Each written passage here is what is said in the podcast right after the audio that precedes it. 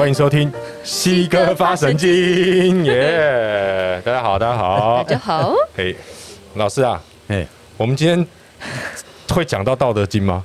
不知道，不知道 哎。而且要看我们两个会乱问问题，但是这才是重点。但是如果都是真理的话，那也不离开道德，也不离开，是不是？即使还没有讲到正文，好，也一样。OK，好，好的。那我们来看一下哈，我们先从作者简介开始哈。哎，不对不对，我们要开始之前，我们都要啊，对哈，对对对对对，有一个小仪式，因为尊重他们那一些高智慧的，对，好好，用语言文字留给我们这一些方法。好的，OK，好，好，来，请合掌。好。无上甚深微妙法，无上甚深微妙法，百千万劫难遭遇，百千万劫难遭遇。我今见闻得受持，我今见闻得受持。愿解老子真实意，愿解老子真实意。好，请放掌。好的，好，OK，好，有什么问题吗？啊，有有很大的问题哦，因为我看到作者简介的时候，我就有一个很大的问题。觉得说这个放马过来，可以这样写哦。对，就是啊什么？How dare？前面那边我就先不管了啦哦，就是最主要是预备军官智力测验，测得满分一百四十五分，从此后未再测过，故不知其智商之极限。How dare？你怎么好意思写这句话？哎，这个哈，嗯，本来我一直很低调，对呀，真的 有吗？对，除了我们那一班的文化大学同班的同学有几个知道之外呢，对，几乎没有人知道。哈，除了我们家小孩有时候聊天阿，爸臭屁一下的时候会讲到。嗯，对，这方面我是低调的，但是呢，这一本书出来的时候却有一种感觉，因为我用。不一样的观点，不一样的方法来解读。嗯，哦，我有我的看法。嗯，然后为了要让我的看法让读者更有信心，我想说就把它讲出来吧。因为这毕竟是世间嘛。嗯，世间人对智商高的人，他比较会说，嗯。他讲的话也许可以参考哦，所以为了推广真理，我这一次才在作者简介里头把这一件事情提出来，就是为了让大家对我这一本书、我这个解读更有信心。嗯，我之前好像有问过你这个问题，对不对？然后你还跟我说，你希望这本书其实是有很多经商的人，或者说老板级的人。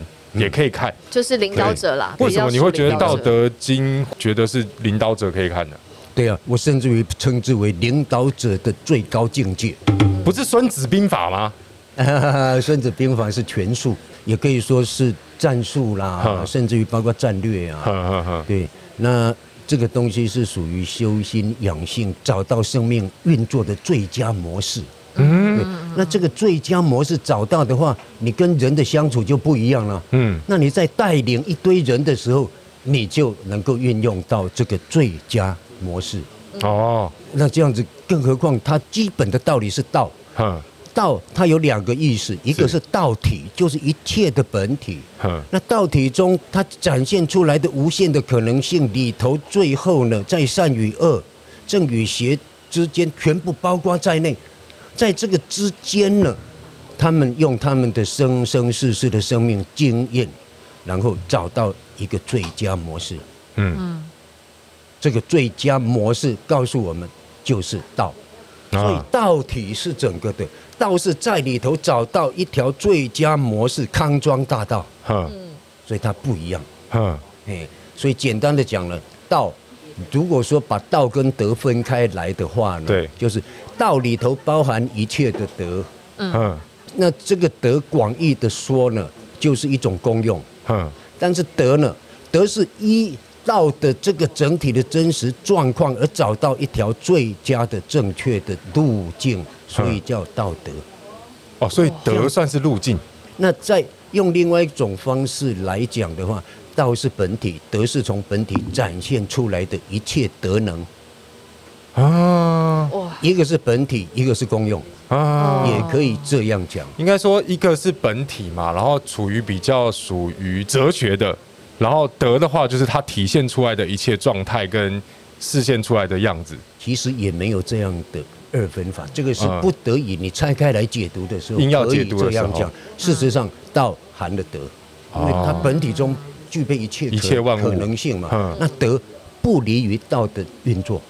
啊啊，只是找出来正确的方法。OK OK，这个东西呢，可能要讲到《道德经》的内文，我们才会更清楚啦。对，但是为什么要叫《道德经》的佛法奥义？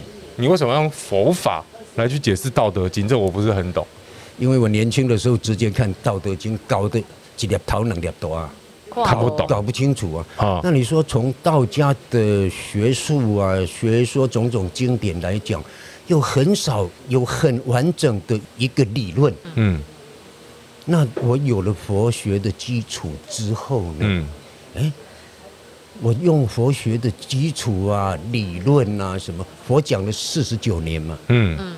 所以他破除九十六种外道嘛，嗯，所以对的错的对的错的清清楚楚摆在眼前。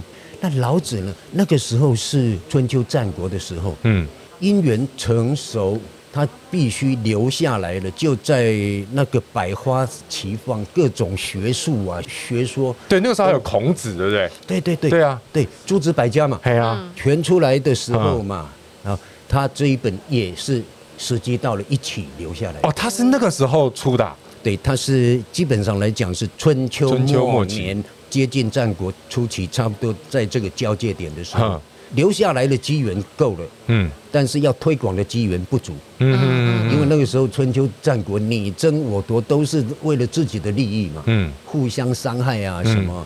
但是既然是诸子百家，他还是要留下来。嗯嗯嗯。那诸子百家能留下来的。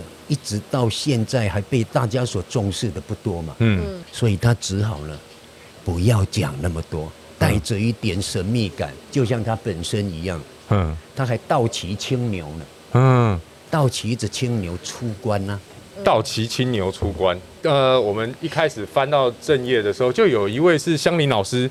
的作画，对对对对，在《道德经》书里面有一个香林老师的作画，对，然后上面就是呃，是老子骑在牛上面，对对对，他是倒骑者哦，对，那倒骑子是什么意思呢？我年轻的时候也就是阿党啊，搞不懂 倒车，对，我现在知道了，原来他的意思就是说与众生背道而驰啊。其实是众生与真理背道而驰。对，你有说理与俗反，你常讲这句话。对，真理与世俗人的所思所念所行所为是相反的啊。因为世间人自私嘛，啊，但是真理却是整体的。啊，你伤害别人，你必然被别人所伤害；你帮助别人，必然能够得到应有的好的回报。嗯，所以。伤别人就是伤自己，对对人好就是对自己好，世间人看不到这一点啊，嗯嗯嗯嗯，看不到，所以他们只要碰到跟利害有关的，他们很本能的习惯性的站在自己的本位主义，嗯，自私自利的，嗯，为自己着想，嗯，所以在这种情况就容易变成损害到别人的利益，嗯。对，那所以他讲的道理，比如说叫人家不要自私啊，要知足常乐啊，嗯，哦，种种的了，跟一般世间人所作所为是相反的。OK，那我们接下来进入道奇青牛里面的，终于可以进入到里面的文本了。老师，我们要从哪里开始啊？哦，你希望从哪边开始？对对对，想要从哪边开始？你刚刚有问到一个重点嘛？是，你说从哪里开始？我们从这个重点开始嘛？哈，嗯。刚刚讲说为什么要用佛法来解读《对道德经》嘛？你说佛法里头它有三藏，我们一般人所知道的就是三藏法师，就是西天取经的玄奘嘛。嘿，那三藏是什么意思？三什么意思？三藏是那个宝藏的藏吗？对，不知道，不知道哈。就是藏，它就像宝藏一样，也像深藏的、隐秘的、微妙的、奥妙的，就是很难发掘出来的意思。嗯，那就是真理嘛。嗯，那三藏就是经律论。啊，经就是经本嘛，经文嘛，经文。律就是专门讲戒律。嗯。嗯，然后论呢，就是论点。嗯，从佛讲的经文里头，然后再衍生出来解释的一些论点。嗯。小乘法清清楚楚的分开来三种，大乘法、大乘经典里头三种全部融合在一起了。嗯，为什么？因为他们基本的都已经 OK 了。嗯，就结合起来，直接在里头讲。嗯，所以大圣人呢，他在读大圣经典的时候，直接就从经文中可以吸收三藏，嗯，三种全部都可以吸收了。嗯啊，那我是。主要就是对大乘法有兴趣嘛？那其实小乘法是大乘法的基础嘛。嗯。你大乘法如果融会贯通的话，小乘法的东西你自然都能了解了。嗯嗯。就像如果你高中程度的东西你 OK 的话，那么小学的东西你应该也没问题了。啊，对。嗯，最简单讲就是这个样子。嗯嗯。好，那我从。佛法的经文里头吸收到他的很多的论点啊，对方法啊是什么？嗯，受益匪浅。嗯，但是呢，老子留下来的时候。就是他在要出关之前，人家请他跟他聊完之后，请他说把他记录下来，留给我们吧，留给后人吧。他短时间内把它讲出来。哦，这是老子自己的著作啊？对，自己的著作。哦，跟《论语》不一样。不一样，对，《论语》是孔子讲嘛？对，学生碰到什么事，然后讲出来；碰到什么事讲出来。他是每一段是独立的，是个别的。不同的事件的论点嘛，对，但是老子这个是一口气下来的，嗯，所以他一定有他的理路脉络可循，对，短时间，所以他没办法讲得那么清楚，嗯，而且那个时候春秋战国时代，那些人也不想去学这种什么舍己为人、知足常乐啊，哦，什么，对啊，善有善报，恶有。恶报，大家是平等的，是一个生命共同体。群雄割据的时期，谁跟你这边好来好去啊？抢都来不及了。对啊，我还让嘞。对啊，所以那个时候众生这方面的因缘也不具足，所以他不讲那么多。嗯，问题不在于他不讲，而是那个时候的众生没有用。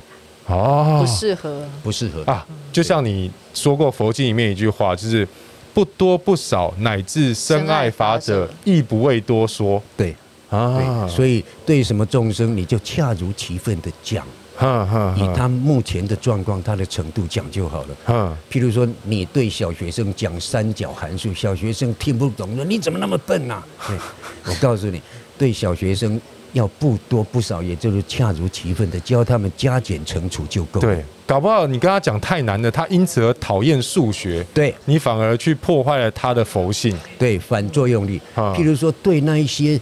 不想再到人间来的那一些只自求多福的那种人，你跟他讲大乘法的舍己为人，嗯，然后为别人就是为自己，他才不想了解你，他不想去面对众生搞烦恼。嗯，那你不要跟我讲太难了，我怕我讨厌《道德经》。难怪我知道啊，我从小就讨厌数学。对啊，哦，嗯，所以呢，佛既然讲了四十九年，他有那么多的论点，嗯，我们可以拿来运用的话，所以。如果真理是同一个，如果老子跟释迦牟尼佛讲的是同一个道理的话，嗯，那么就可以借佛法的理论来解读《道德经》，嗯，然后我用这个方式解读，还真的很合理、很通、很顺畅，嗯，很顺畅，嗯，对啊，连我自己都觉得我那假搞，这是。开玩笑的，我是很欣慰找到这个方法，也解开自己心中多年的疑惑。其实我蛮意外的啦，因为我个人觉得佛法它是感觉比较深一点的东西，然后《道德经》原本我对于《道德经》的了解好像就是比较简单、比较通俗一点，因为道嘛，因为就像我们的道教的宫庙，我们也是比较偏。大家比较草根性一点的，比较不像佛那样子，我们可能是注重自己的智慧要打开，要修行，不断的打坐这些。嗯嗯。可是反而西哥他用佛法去解释《道德经》的时候，让我觉得哎，很清楚呢。对啊，对，而且这本书也是用超级大白话。哈，嗯对，因为一方面是现代人嘛，一方面是道教的众生。在详细的微细的理论基础上，比较没有根据。他们基本上就是修啊、混地啊，或者就是玄学啊，嗯嗯，或学法啊那些的。好，我们不能再推荐这本书了，人家会觉得我们在卖书。对，来吧。好，那我们就从第一章吧。好的，第一章。第一章是玄玄二十七页。哇，对，一开始就讲玄玄呐。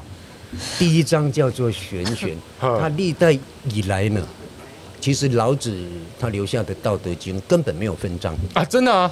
对，那是历代不同解读的人，他自己立下不同的章名。嗯，那我既然有我自己解读的方式，嗯，呃，跟我的论点，嗯，所以呢，我另外立下的章名。嗯，哦，这是你自己立下的章？对。哦，因因为他是开宗明义第一章嘛，一定要讲本体嘛。各位不好意思啊，你要看那个。章节的话，你真的要买这一本哦。一下啊。对，好不好意思啊。OK，嗯，第一章玄玄玄玄妙的玄嘛。哎，对，玄玄。嗯嗯，所以他一定要先把他的理论基础建立下来，嗯，之后根据这个圆满的真理，才衍生出后面所有的经文。嗯嗯，所以第一章讲玄玄两个字，基本上就是非常重要了，开宗明义。嗯。破题法，对对对，就是定海神针嘛，嗯，就是这样，其他的就是从这里衍生出来的。看到这两个字，我完全看不懂你到底想要讲什么。玄玄，第一章里头有讲到，嗯，好，他一开始经文哦是道可道非常道，对，名可名非常名，对，历代以来我看到的解读几乎。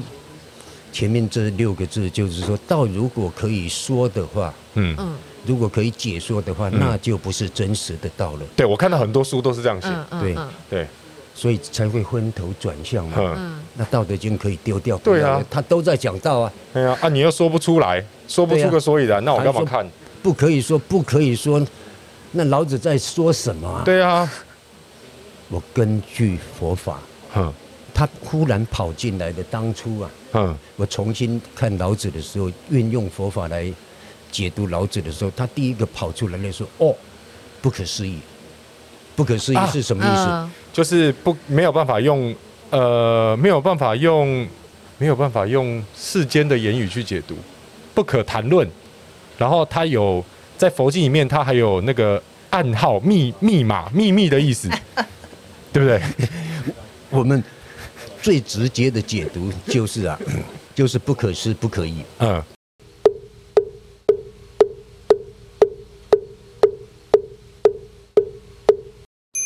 不可思不可议。不可思，对你不了解的东西，因为这个境界超过我们现在的生命境界嘛，嗯，是我们所不了解的，嗯，所以啊，不可思，嗯。你没有办法用思考的、想象的来了解它，因为那个东西你根本不知道，嗯，不可以。即使知道的人，也没有办法用语言文字来议论、来形容，嗯，因为你讲了，不懂的人还是不懂，嗯，还是不懂啊。譬如有一个人，他从来就不知道苹果是什么啊。然后你呢？你你说，哎，你想想看，猜想一下苹果是什么？还猜想呢？嗯，根本连想象都没办法想象，没见过的东西嘛。嗯，好，即使知道的人用语言文字来形容，告诉他，听完之后，他就真的懂了吗？除非他真的看到苹果了。吃过苹果了，他才能真的知道苹果是什么。哎，这个原本你在跟我讲的时候，我想说，怎么可能没有人知道苹果？嗯嗯，对。然后，可是有一次我看到一个日本节目，嗯，他给北海道的人对去看蟑螂跟摸蟑螂，这对我们来说，这是一件多可怕的事情，对不对？对你来说啦，对你超怕蟑螂。可是你知道吗？那些日本妹啊，北海道日本妹。个头嘞！他们觉得超，因为他没看过，在北海道那边是没有蟑螂的，因为那个温度太低了。嗯，所以他们很多人是没有看过蟑螂的，他们就拿那个蟑螂觉得超可爱，很像甲虫类，然后又觉得长得比甲虫还精致。对，所以他们对于蟑螂是没有那种厌恶感、讨厌感的。我觉得，哎，真的会有这种不可思议的状态，就是因为你没有触碰过，你的生命经验里面没有接触过，对对对，所以才会造成这样子，对，不可思议，不可思议，你不可思议也不可以，嗯嗯，因为没有办法了解，对，好，所以呢，道可道非常道，嗯，常是真常不二嘛，嗯，其实在这里重点是真实的意思，真实的意思，对，真实永恒。嗯。通常我们讲说常常，嗯。那是在市面上一般就是，并不是每次都这样，只是常常嘛，嗯。对不对？在经典中，不管是佛教或者道教的经典中，嗯、这个常主要是讲永恒、恒长啊，恒常不变的。哦，我忽然想到一个，我们要平常心呢、啊，要用平常心。一般人以为啊，就是平常生日常日常生活的心嘛，就是不需要特别去想什么，嗯、不是这个意思。嗯，佛法中的平常心是平等恒常的心。哦，你永远安住在平等中的那样的清净平等的心啊，所以那个境界不是那么简单的。我记得你以前跟我讲说恒常不变，常要怎么去形容？你就跟我说，你看现在是不是有太阳？可是阴天的时候，难道就没有太阳了吗？没有，太阳还是在，只是它被乌云遮住了。对呀，所以它是恒常不变的。嗯，对对对对，你是这样跟我解释的。对，没有错。嗯，所以我们的。本有的那个圆满的大智慧是一直都在的，只是被我们这些乱七八糟、自私自利、跟自以为是，还有自我本位主义给束缚住了，给障碍住了，蒙蔽了，智慧没开。对，那他们呢？他们完全没有这些障碍了，没有障碍就是通了。嗯，通了之后自然通达，那就自在了。嗯，通了之后就没有障碍了。种种神通就开发出来了。嗯嗯嗯嗯，天眼通、天耳通、他心通，各种通。对，嗯，其实都是我们本来就具有。这个，这我突然想到说，就是我们龙太公的师兄，我们的大师兄三玄师兄，嗯，就是有时候会教育我们，就说，哎，我们静坐，我们并不是说我们因为道嘛，所以我们不会说什么禅坐或什么，他说静坐，你静坐其实主要是不是说让他。让上面的人或是神明来下来教我们或干嘛不是，而是而是我们静坐是求静，让我们可以自己静到能自己上去跟他们靠近一点，然后去做一点连接，甚至于跟他们可以直接联系。对，所以才有一句话，修行上有一句蛮重要的话：定能发通。定能发通，禅定可以触发我们的神通。嗯嗯嗯。为什么？你在甚深禅定中，你拿掉所有念头。你整个变清净了之后，自然跟那个本体相应。本体通具备一切的可能性，因为没有障碍，没有蒙蔽了，自然就通了。嗯嗯嗯。哦，定能发通。嗯，因为没障碍，没蒙蔽了。嗯，就这样子。那这边非常道是不是恒常的道吗？要这样解释吗？哦，所以这六个字，嗯，用佛法的角度来解读的话，那就是啊。道是可以解读的，是可以说明的。嗯，但是解读说明出来的，却不等于是真实恒常的道本身。为什么？因为名可名非常名。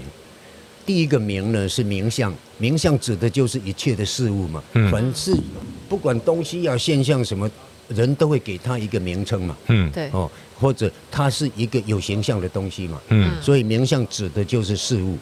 名可名，一切的事物都可以来形容。嗯，第二个名是形容的意思。嗯嗯，哦，我想到我们现在常常有一句话叫做莫名其妙。哈，但是那个名是明白的明。对对对对对，古文里头是名字的名。哦，莫名其妙。对啊你如果用 iPhone 去打的话，它会出现两种名。就是明白的名也会有，然后名字的名也会有。对，那只是现代人借着古代的这个成语换了一个字，拿来讲说，那他不知道在搞什么东西，简直是莫名其妙。所以用用明白的名，不明白他在搞什么。那原文的莫名其妙是无法形容它的奥妙。啊啊啊！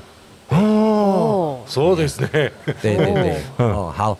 所以第二个名是形容的意思。对，嗯，因为啊，一切的事物、一切现象都可以来形容。嗯，但是形容出来的非常名，并不等于就是真实的事物本身。啊，本身这么玄？为什么？其实很简单。嗯，因为那只是语言文字以及你的想象而已，不是说我形容一个苹果就是一个真的苹果了。嗯嗯，那甚至于对不了解苹果的人，你再怎么形容也没用啊，因为不可思议啊。